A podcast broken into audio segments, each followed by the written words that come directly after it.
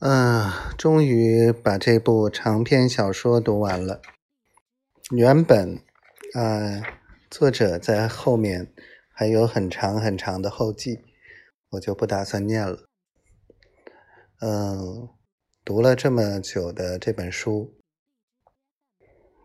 我们说实话对努尔哈赤这个人物应该有一个大致的一个了解了。说老实话。我从中受益匪浅，我不知道大家啊听完这些有哪些收获？还记得萨尔湖之战，努尔哈赤说的那句话吗？